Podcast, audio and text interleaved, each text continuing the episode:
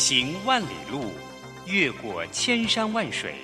翱翔于资讯的国度。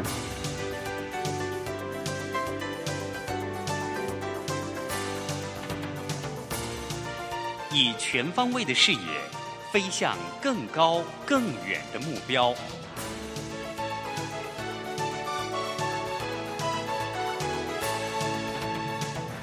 展翅上腾。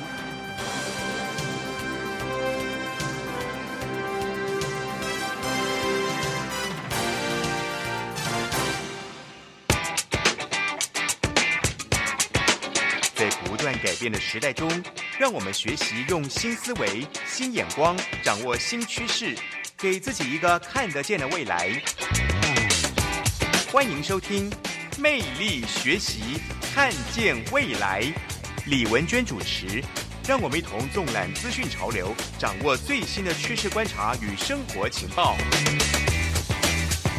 大家早安，欢迎准时锁定《魅力学习看见未来》节目。呃，我是主持人文娟，今天很开心哦，我们又请到我们的老朋友，也就是这个在台湾旅游界的这特殊的定制旅游达人葛星光大哥 Gray Gray 早安。哎，大家好，我是 Gray。是，大家应该都还记得啊，就是 Gray 上次来我们节目的时候呢，带来了一个全新的旅游体验，就是明日号。当时还没有人知道明日号是什么东西的时候，Gray 就已经呃做了第一次这个量身定制的这个特别的包列的旅游。那在这一两年之后呢，我们发现，在这个定制旅游方面呢，在台湾好像又有一些新的发展哦，就是。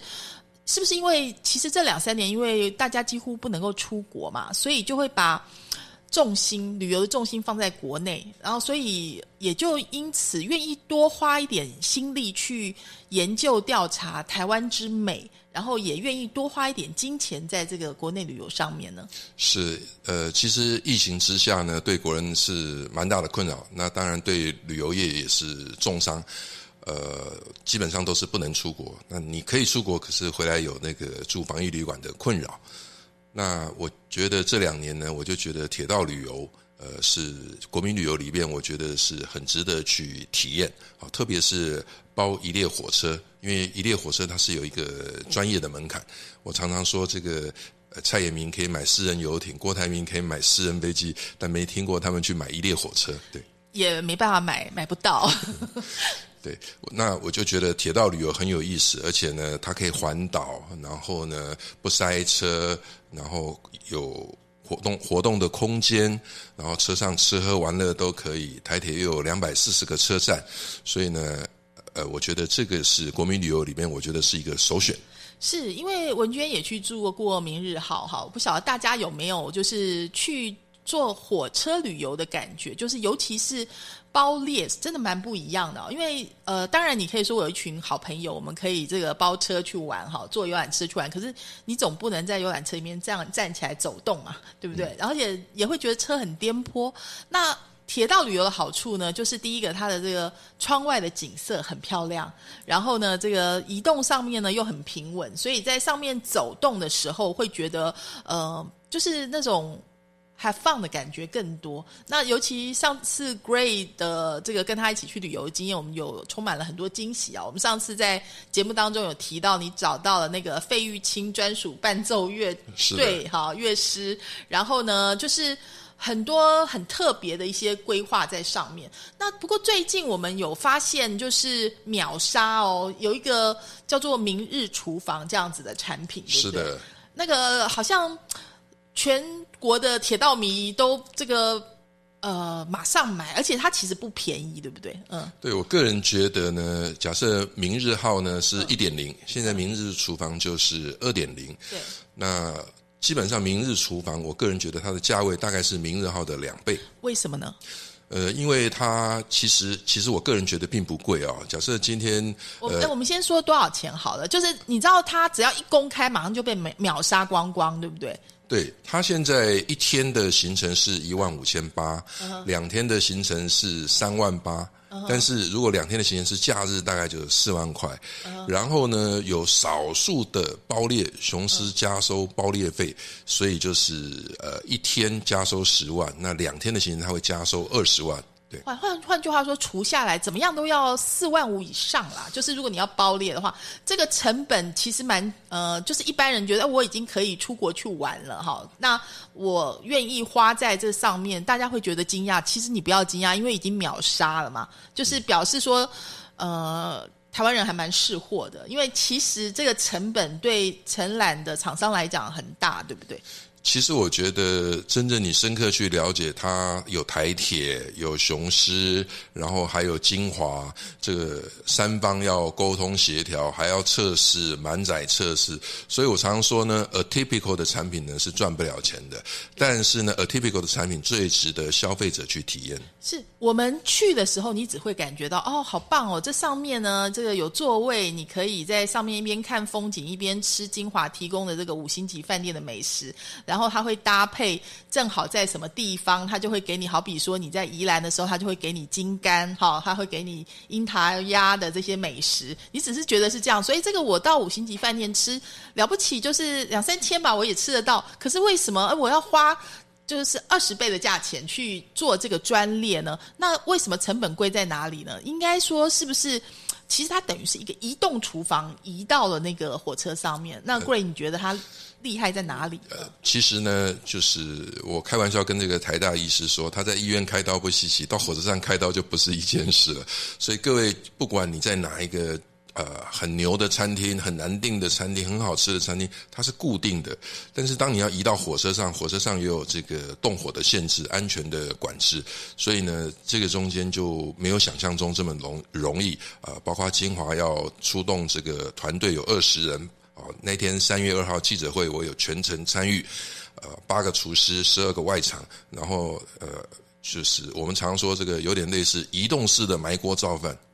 就是板豆把它移到火车上面，而且全部是五星级饭店的大厨跟这个训练有素的服务人员，而且它几乎所有的东西都要重新定制，哎，因为它火车还是会这个晃动嘛。好比说它的这个酒杯啊，它也是红酒杯，但是它下面就有一个细胶的垫子，是让它就是不会容易翻倒啊。然后可能它旁边窗边啊，还有一些可以放这个 menu 的地方啊，沟槽啊，所以其实每一个细节都很重要。再来就是大家知道明日号是这个台铁美学极致的表现嘛，所以明日厨房二点零，所以它在美的方面也非常讲究，对不对？嗯，是的，因为呃，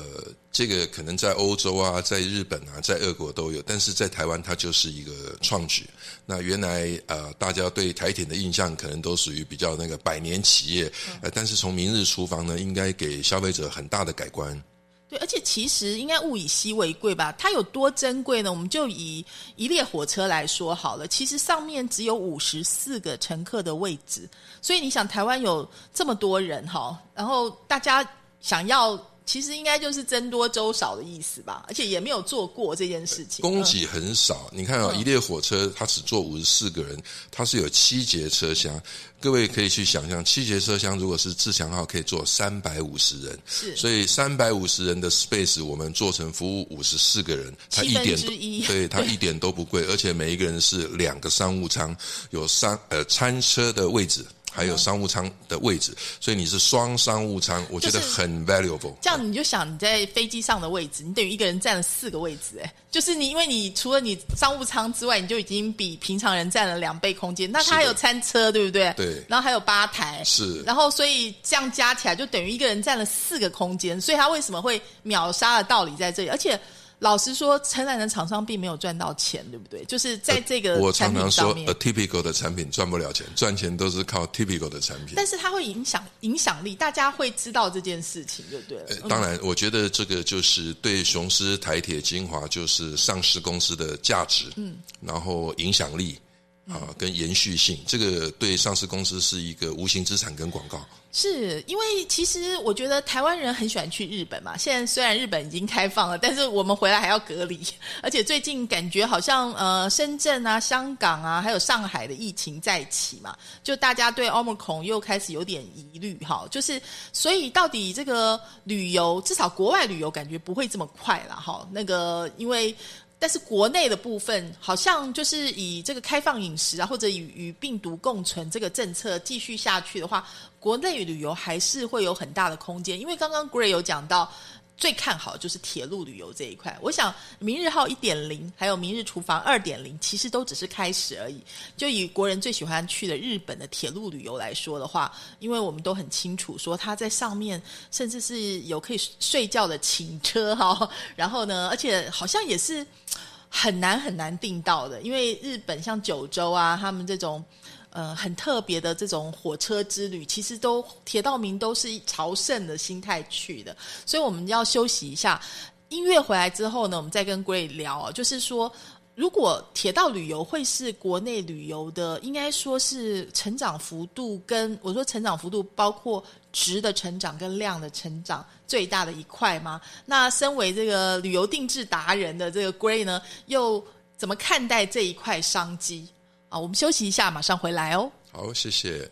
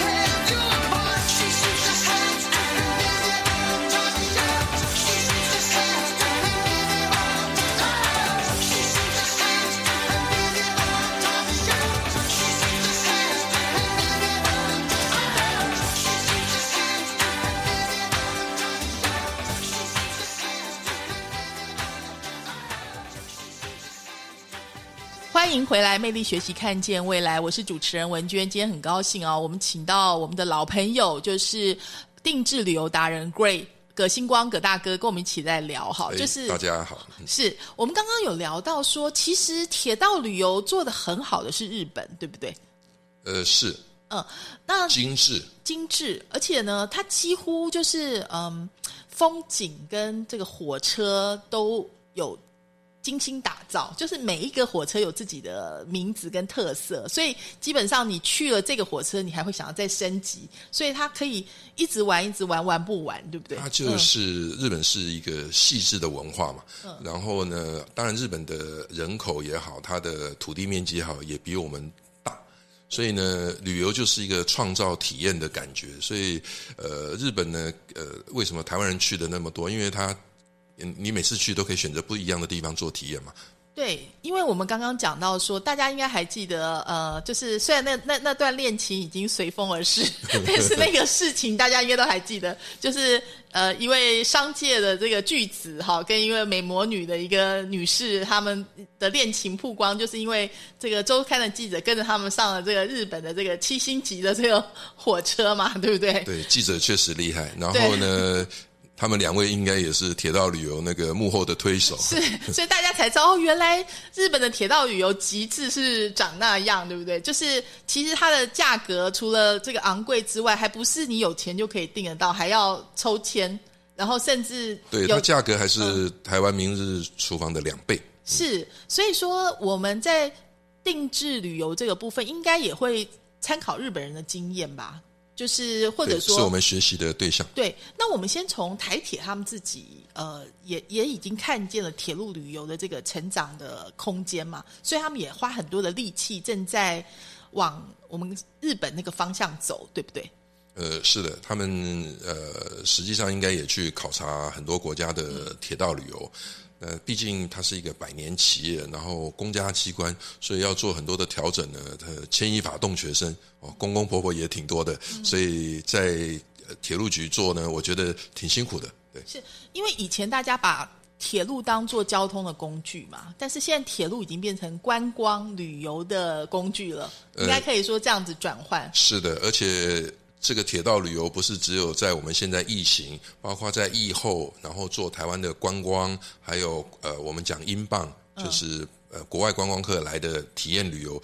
我觉得很棒，因为在台湾铁道是可以环岛的，高铁是没有办法的，而且高铁的速度快，它只是一个快速的移动交通工具，所以铁路旅游呢，时速一百公里呢，在环岛台湾二两百四十个车站，我觉得是非常具有价值的。而且它充满了历史，就是每一道铁路都有当时筚路蓝缕在新建的历史，然后就是整个台湾史啊，甚至。是从这个风土啊、民情啊、地理啊、饮食啊，都是相关的。好比说，我跟 Gray 上次去明日号的时候，我才知道哦，原来那个稻米的这个部分，那个历史哈，你讲的非常的这个清楚，而且。其实，因为我觉得我们对自己的这个乡土文化了解没有这么深啊，就是你因为你可能在课本上看到，但是你没有实际的接触到，就就不感觉。那 Gray 你自己在研究这个铁路旅游，特别是定制旅游上面，你你有没有觉得人文的部分其实真的空间很大？嗯，是的，你看，呃，这个铁台铁局现在都还有蒸汽火车头。那么我们在一月六七八的时候，我们是两列火车，一列是明日号，一列是莒光号的这个公益专列。然后当时呢，在彰化善行车库，我们有把这个蒸汽火车头启动，啊，是动态鸣笛演出。所以呢，这个是非常困难的啊，因为你蒸汽火车头启动一次呢，就是。大概至少十位老师傅，然后从生火大概要我们如果十二点看，他大概八点就要开始烧煤了。那所以这个工程非常非常的浩大。但是呢，旅游就是一种体验的感觉，那样的体验呢，确实是让这些呃自闭青年呢看到非常的感动。对，现在的这个年轻人都只是在在在在你你看哈，就是我们可能过去只是在影片当中看见这种蒸汽火火车头，甚至这种铁道迷会从日本到台湾来来朝圣，是因为那个蒸汽火车头他们那个车型啊，他们就是一个活历史啦。这样讲好了，刚刚讲那个彰化的站行车善行车站，那些蒸汽火车头就好比那个 super star，他们平常呢就在这个休息室里面待命哈，然后就被叫出来展示一番。这叫出来的工程是很很庞大的，非常庞大，非常所以能够看得见这个就已经是呃，就就像看那个演唱会一样的感觉了。是是是。那那更何况说，哎，我们还坐在铁路呃火车上面，而且火车有各式各样的火车嘛，就明日号是。高档的未来可能还会像日本的这种七星级火车一样，也会有这个呃，就是可以睡睡过夜的哈。呃，寝台列车。几，台列车，那当然也也有这个以前我们在通车的，就是那个侯孝贤的那个《恋恋风尘》里面，他不是呃呃吴念真当编剧的时候，他有特别讲这种蓝皮的小火车呀、是现在在这个南回也有蓝皮，对这个解忧号，对，是，所以有各式各样的这个选择，让可能对于很多呃年纪稍微长一点的这个观众跟消费者来讲的话，他会觉得所以，这好像回到这个时光隧道，回到我年轻的时候的呃，我在通车的这个中学生活。好，那对于年轻的朋友来说，他可能觉得，哎，这过去只在这个历史的电影中间看到，现在可以。自自己实际上去体会，那应该都是非常有趣的一种经验。但是我们说怀旧，又不是全面的像这个呃旧的时代，因为它会有很多新的元素加进去嘛。是的，所以你觉得新的这个观光的元素，它细致的地方在哪里？可不可以举两个出来，让大家了解说，哎，它跟过去我们坐火车还是不一样的？呃，基本上呢，台铁呢本身也有它呃很多的规划，比如说有两铁，就是自行车啊、跟呃铁道，所以它叫两铁。那这个两铁呢，就是呃我们假设自行车环岛呢，可能要九天，那因为有了火车搭配的时候，你又可以呃。这个轻松的旅游，然后也可以满足你运动的休闲，哦，这是两铁。那么现在，比如说，呃，已经看到 EMU 三千哦，城际列车哦，非常新。然后台铁也有自己的商务舱，第六节车厢，三十个座位。那我觉得这个呃商务舱非常值得体验，为什么呢？因为它的售价只有加百分之四十，就比飞机上呢 要 CP 值要高很多就高很多。它叫腾云座舱。对，然后呢？你看哦，加百分之四十，实际上你自己享受到大概有百分之二十，所以实其实是有 mark up 的百分之二十而已。火车的商务舱不像高铁的商务舱啊，到底有什么不一样？台铁的商务舱它可以吃哪些东西啊？嗯，哦，我觉得台铁因为是呃，它有优势就是快速，所以它商务舱其实就是简单的，我们做过就是咖啡啊、茶啊说高铁吧，对，啊高铁就对不起就它就是这个免费公益咖啡茶，然后给你点小点心啊，对，一点小点心。但是台铁呃比较细致，就是说它假设呃有些时段它是给你公餐特制的定制的台铁便当，然后呢。会提供商务舱的服务，还有这个，因为台铁乘坐的时间会比较长，所以有的会可以选择星巴克的咖啡，然后可以选择哈根达斯的冰淇淋，所以在台铁这个商务舱呢，应该是可以说是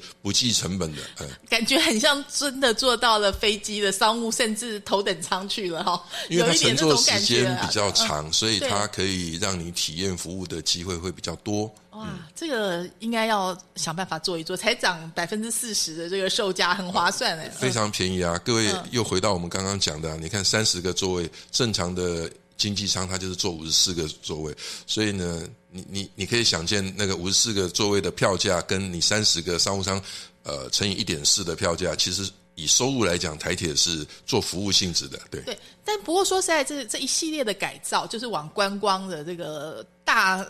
观光的康庄大道上面迈进的台铁，还是有很多要需要再加强努力的地方嘛。比如说，我们看到明日号上面的厕所，哦，就是它好像只有一间有免治，其他还是比较传统的，就是明日厨房呃，明日厨房，明日厨房，就是是不是说，其实改造这件事情还是挺需要一些努力跟资源，没有那么一触可及。是，呃，需要时间。然后呢，上次三月二号这个记者会呢，呃，我全程全程参与的时候，那个设计师 Johnny，他我有跟他聊天很多，所以更能理解说他在设计这个明日号，然后呢，为什么这么做？甚至他还有提到说，哎，其实这个厨房里面他有设计的吧台，呃，我们定制的时候呢，可以呃，又往这边更细致的去做体验跟服务。是我们现在要休息一下、哦，因为其实 Gray 不只有这个做明日号的这个专列，还有明日厨房的这个计划之外，而且上次他的公益专列做的是举光号嘛，是是，所以其实可以很明显的发现有一些差别在。另外，我们刚刚也提到，其实台铁最大的资产还包括两百四十个车站，是的所以这些台湾原味车站，其实当年呢都是精华中的精华地段，所以几乎大概走路走个十几二十分钟都可以到达很多有趣的地方。是而且本身车站呢就是一个很棒的风景，也是很棒的历史。到底有哪些值得探讨的地方呢？我们休息一下，回来继续跟 Gray 聊哦。好的哦，谢谢。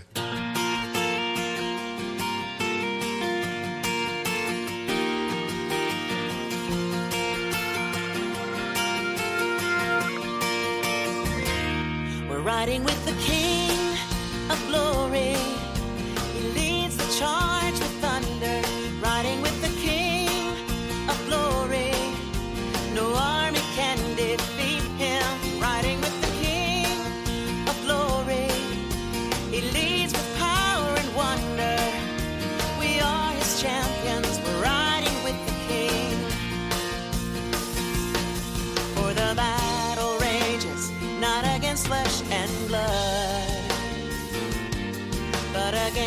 The darkest princes of the air.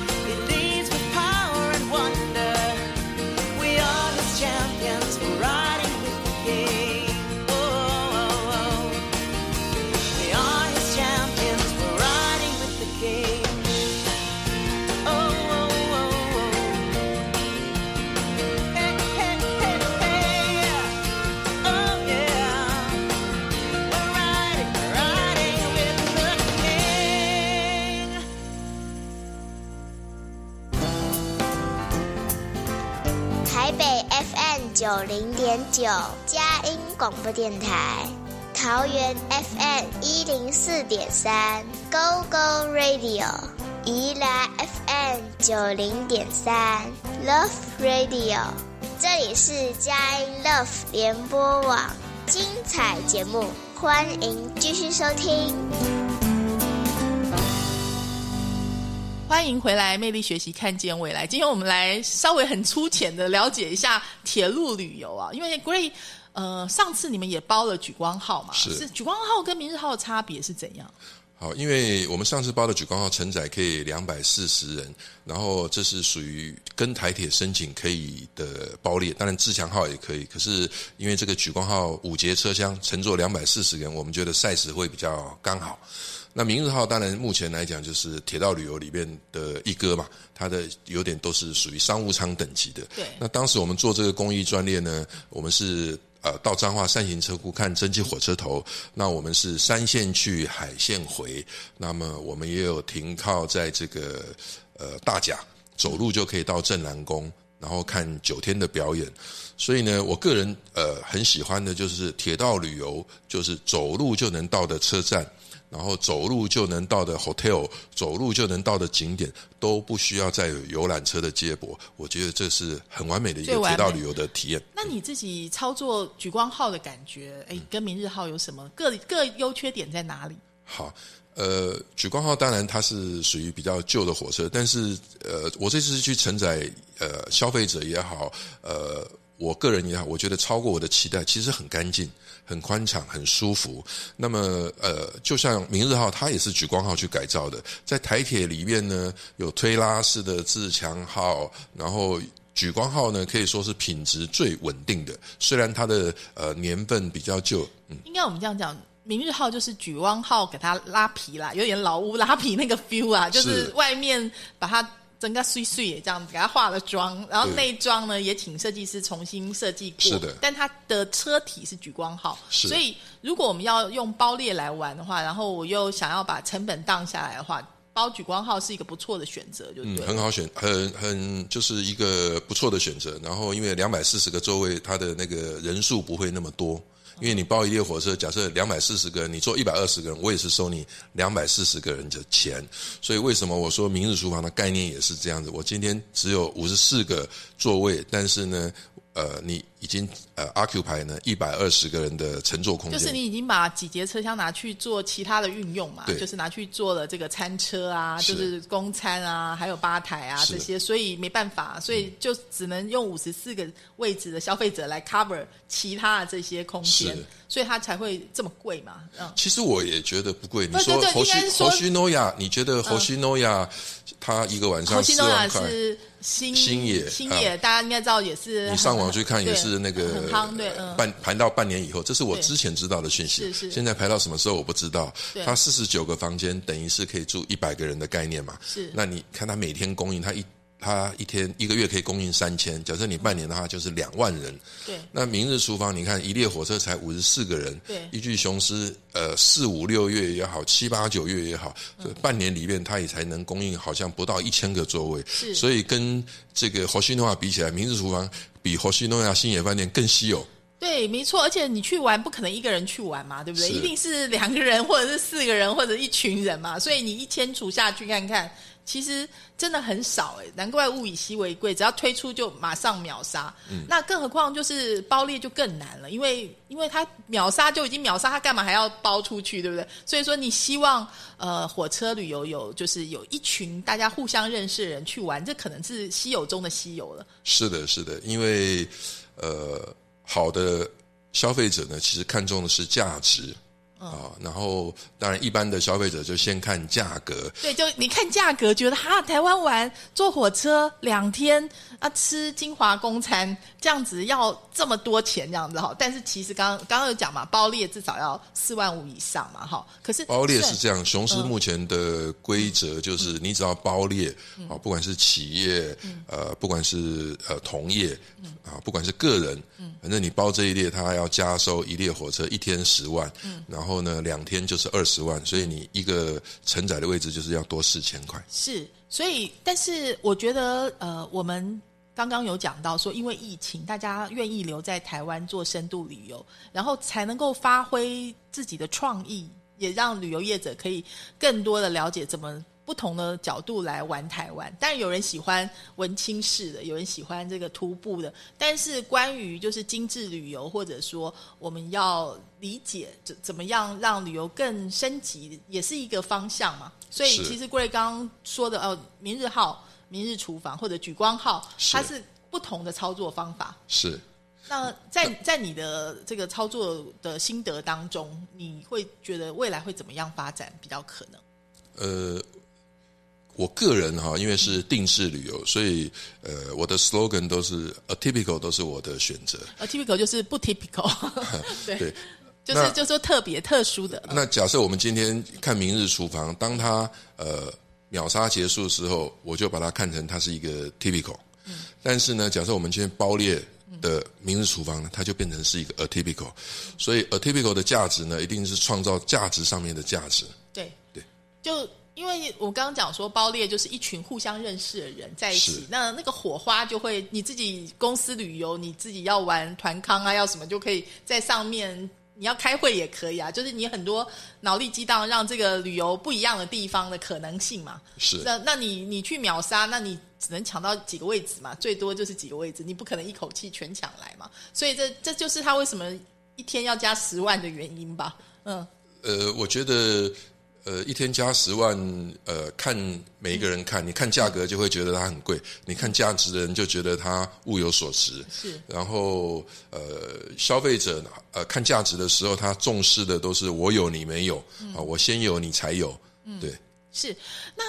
大家可能也蛮好奇，就说如果我包列的话，那他停的车站。好，就是举光号的、明日号的跟明日厨房的，它规定不太一样，是我可以自己说我想要停哪个站吗？呃，其实呃，假设以包列哈，我们先说包列的举光号是针对台铁，那其实车站是你自己可以任意选择的。就他他他能停，他就会为你停，对对对对，然后当然时间上你要跟他协调，对嗯。然后呢提出申请。那包列举光号是在两个月前是提出申请嗯，就包括明日号、明日厨房，其实台铁的规定都是要在两个月前，因为呢呃走这个流程嘛，嗯。还有一个呃环岛毕竟有那么多的火车嘛，对。所以要排班啊，又有有一些顺序啊，对。其实它挺复杂的，并不是像我们想象游游览车，你就东西留在那个车上嘛，这车就会一直跟着你，一直到还车的那一天嘛。通常可以这样，对不对？游览车容易任意停靠，对火车一定都是计划性的。火火车有的时候，哎，你下旅客下车了，但是不好意思，这个火车它要回去那个机场，对不对？就是就是呃他们叫回送，回送，对。对然后所以说它的复杂性就是不是大家想象的这么简单啦。对，看起来简单，但其实工程蛮浩大的。因为你你这个专列，假设一呃一一误点的时候呢，可能今天的火车都有有可能会误点，所以它是牵一发动全身。对，那刚刚讲的回送是这样，除非比如说花莲大站它有其他停靠的地方，没有的话，它就要把它挪移，才不会在线上影响其他的那它回送到哪儿去呢？呃，看地点，比如说、呃，以台北来讲的话，树林是一个大站，哦是一个算是它的那个叫做呃休息区，或者是呃我们讲是那个仓库也好，就是它可以停放很多的火车。那么还有一个是七堵，所以树林跟七堵是台铁两个这个火车停靠的地方。哦，大家大家能够理解，就是说，哎，我们在在，比如说我在台北下车了以后，这个车它就跑去七堵了，可能或者是树林了，这样。晚上要休息的时候，因为嗯有很多列火车嘛，台铁的晚上十二点到凌晨五点，基本上是铁路的维修，是就是巡点啊维修，所以这个时候呢，火车基本上除非必要，它是不动的。嗯那有那么多火车，你要跑到哪里去呢？那可能就是以台北来讲，它就是在树林或七堵，所以下次你经过七路，你可以看哇，有很多的火车，对 对对。是，其实也蛮好玩的，因为大家呃比较不熟铁道旅游的朋友，就不晓得操作其实有这些复杂性。所以说，好比如果你是环岛，你是几天嘛，对不对？所以你的行李。像明日号，因为它收费的关系，他们会另外用一个专车来把他的行李放在一个地方，然后统一送到旅馆去，然后只带随身的。而且这也是他们经过了微调之后才发现，这样才比较符合人性嘛。是因为呃，你你有时候会下雨嘛，然后拉个行李上上下下，毕竟没有那么优雅嘛，所以它是比如说它现在是南港车站是明日号的发车站。啊，假设台北出发的话，那它有雄狮有自己的 VIP，然后 check in，你行李给他以后挂行李挂牌之后，你在饭店的时候就看到你的行李了。但我都带随身的，对，只有带随身的。那还有一个问题就是，大家火车之旅就比较想要带长辈去，可是又担心说，哎，这个上上下下楼梯爬呀不方便，所以他们那个无障碍或者电梯现在是不是会都有已经做的比过去好，对不对？呃，都有台铁这这一方面都有。但是有些小的站、特殊的站，就是小的站、特殊的站，就是假设我们今天有规划，然后有这样的呃乘坐者需求，我们事先就会先规划，然后先跟台铁咨询。嗯，对。所以其实我们的铁路旅游跟我们过去印象中已经有很大的差距了。所以，而且 Gray 说这只是一个开始而已，只是一个开端而已。因为接下来呢，还会有很多很多的改革在发生哦。不管疫情还要再延续多久，我们可以期待得到，就是台湾将会成为一个铁路观光旅游的大国。这个可能性已经是越看越清楚了，所以我们要休息一下，听段音乐回来之后呢，我们再来呃跟 Gray 请教一下，就是说，如果真的大家开始把铁路旅游当做是一个呃必必要的一个旅游方法的话，你对呃消费者来讲有什么建议？好，就是怎么样才可以透过铁路旅游深度的来了解台湾？那还有哪几种可能？好比说，铁路旅游可以跟美食结合。好，它可以跟历史结合，或者呢，它可以跟哪些东西结合，可以呃让台湾旅游变成一个不一样的感觉。我们休息一下，回来继续跟 Gray 聊哦。好的。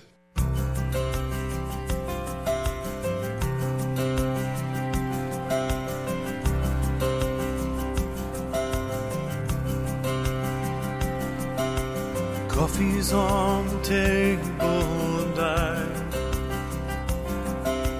just can't seem to wake up this aching heart of mine. One more day without you and I'll be fine.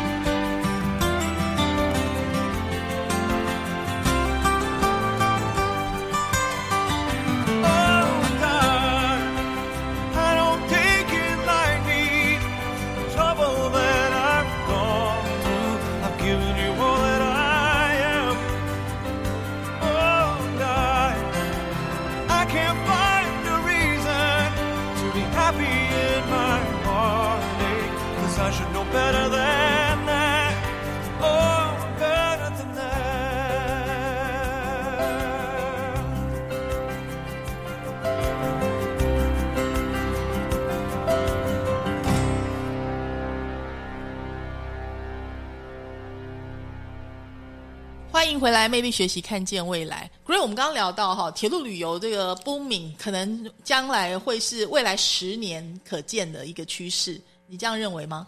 呃，我个人是看好的，因为我觉得，呃，铁道旅游毕竟有它这个文化的魅力，对，然后两百四十个车站，我们随便讲，它现在百年的木造火车站在呃西滨那边呃也有个四五个，你找一个这种呃百年木造火车站，然后呢停靠之后呢，在那边喝咖啡、下午茶，然后请费玉清首席小提琴赖山阳老师来拉个小提琴，我觉得都是很有意境的。然后像文娟这边，呃，这个美食通路这么多，我们找在地的这个美食，然后结合车站啊，我觉得可以创造的这个想象空间都很多的。其实已经实际体验到了，因为 Gray 之前的这个公益专列也好，或者第一次的这个明日号的私人定制旅游也好，他都把它当做一个策展的一个空间在玩啊。我们当时体验到就是，哎，刚刚讲说，就是车站步行大概十分钟左右的景点，然后呃，好比说那个那个空间里面找了非常厉害的咖啡哈，有 Geisha 咖啡，是然后你就可以去。呃，体验跟品尝嘛，然后或者说，哎，你找这个极光打击乐队，这个是是公益的哈。你看到这些就是啊、呃孩子们非常努力的在克服自己的障碍，在为你奏出这么美妙的音乐，大家每一个人都会觉得非常感动。所以说，这个就是一种深入旅游的体验啊。那当然就是呃，它可能会是一个成本比较高的方法，就是他没有办法像大家觉得，哎，我自助旅行我就是开车啊，或者我就自己买票啊，这到底差异在哪里？就要把它当做一场秀或者是一个展演这样子来看待。好，那如果我们要讲比较平民化一点的话，其实台铁有区间车，区间车是一个几乎站站停的嘛，那它是一个呃轻旅行或这个 FIT 自助旅行或什么，我觉得是一个不错的选择。啊，我们说旅游有三种嘛，第一个是呃这个走马看花，第二个是呃深度旅游，第三个是无期而为。那么铁道这种，我觉得平民化小站的区间车也好，或者是你不管你搭什么车也好，在这些小站的时候，你都可以很容易体验跟成型。它毕竟有两百四十个车站嘛。其实 Gray 真的是一个旅游达人，除了是你的工作之外，也确实是你的兴趣嘛。因为我常常看到你的这个假日的这个朋友圈啊、社群上面都是在发你到哪里吃、哪里玩。所以区间车你自己平常也是喜欢这样子慢慢慢慢去坐它，然后停站停站去玩吗？我觉得就是呃，那个吃喝玩乐就是我的工作嘛，然后我常常是把这些败家的元素都合理化嘛。嗯，那刚刚你讲到这个热情嘛，我觉得对每一个工作，你有热情跟没热情差异很多嘛。你你你有这个 passion 的时候，夏天你可以去跑马拉松，夏天你可以去骑骑自行车嘛。呃，当它只是一个工作，跟是你乐在这个工作是一个不一样的感觉。是，所以呃，我们刚刚有提到说，它可以很平民的玩，就是我可以呃很放松的去玩，然后也可以经过了艺术家或者说是策展者，还有就是这个产品的规划，让他做出一个没有人而且不能够复制的体验。它这也是一个呃非常有趣的一个做法啦。那但是关键是说，呃，我们要如果说真的来玩这个铁道旅游的话，其实历史的部分很重要。所以在呃台日本有非常多的铁道迷，它是一个很大的一个组织啊，他们其实在社群上力量也很大。那台湾的铁道迷可能会未来会越来越幸福。因为可能有博物馆啊，也会有更多更多的车型。那相信应该是可以创造出各种不同的体验。那我们让 Gray 来今天的节目做一点结论好了，好吧？尤其你刚刚说两百四十个车站嘛，你要不要举两个车站？你觉得哎，在那里玩真的是可能毕生难忘？那就是下了火车，你可以走过去。这个大甲火车站，我觉得是不错的。那像新竹火车站呐、台中火车站呐，它的建筑哦，台南火车站呢，我觉得都很有特色。啊，像我们一月这次住的是这个台南火车站呃的香格里拉，虽然饭店比较旧，可是它就是能从台南火车站走路就到了这个 hotel。嗯，那我觉得走路能到的都是我的首选。对，大家应该知道台中火车站，它现在是新的嘛，但它有旧的。然后它旧的火车站，当时就像台北的总统府，那个时候就是日治时代，当时的那个日本的那些建筑师啊、设计师，是一群很年轻的这个设计师、建筑师，所以他们把台湾殖民地当做一个画布在在做实验，所以有很多很 现在看起来会很有意思的建筑物，在在这边看见。比如说，你看到那个台中火车站上面有凤梨嘛，是，然后而且 Gray 上次请到了那个。站长本人来讲解，真是的让我们觉得哦，原来这车站的故事如此的精彩。然后那个杨副站长他还有介绍说，这个台中火车站是一个日本的设计师叫成野金吾，对，是成野式的建筑，然后成野式的建筑还在一些其他地方，所以就是如果你对建筑的历史有兴趣的话，也是一个非常好的这个知识嘛。然后你刚刚讲台南火车站呢，台南火车站的这个厉害的地方有哪些？呃，台南火车站，我刚刚说，就是当时我选择它是它是走路就可以到香格里拉，啊，它毕竟是一个五星级的饭店嘛。对那铁路旅游，我觉得你只要不要再转游览车，不要再转计程车，那会是我的首选。那比如说在这个南部，我记得也有一个车站，它是可以访寮。哦，走路就可以去吃海鲜的，然后看夕阳，我觉得那个感觉也很棒。这二十两百四十个车站，你可以自己好好的研究。上次呢，Gray 带我们去有一个废站的车站，哈，废站的车站下去，这停在废站也是一个很特别的经验。对，其实台铁呢，我觉得因为我们呃日据时期嘛，哈，有留了很多这种文化跟资产在台湾，那台铁就是一个故事嘛。那那些废站小站其实很值得各位去体验。我们上次好像走停的是大富火车站，是，而且大富有一个就是组织啊，社区的组织，所以社区文化发展协会对，所以他们好热情哦。就是说，因为你想那个废站，之这么多年都没有火车停在那边，所以就是我们这列停下来的时候，他们就像是欢迎贵宾这样子的感觉来。大富车站不算废站，大富国小算是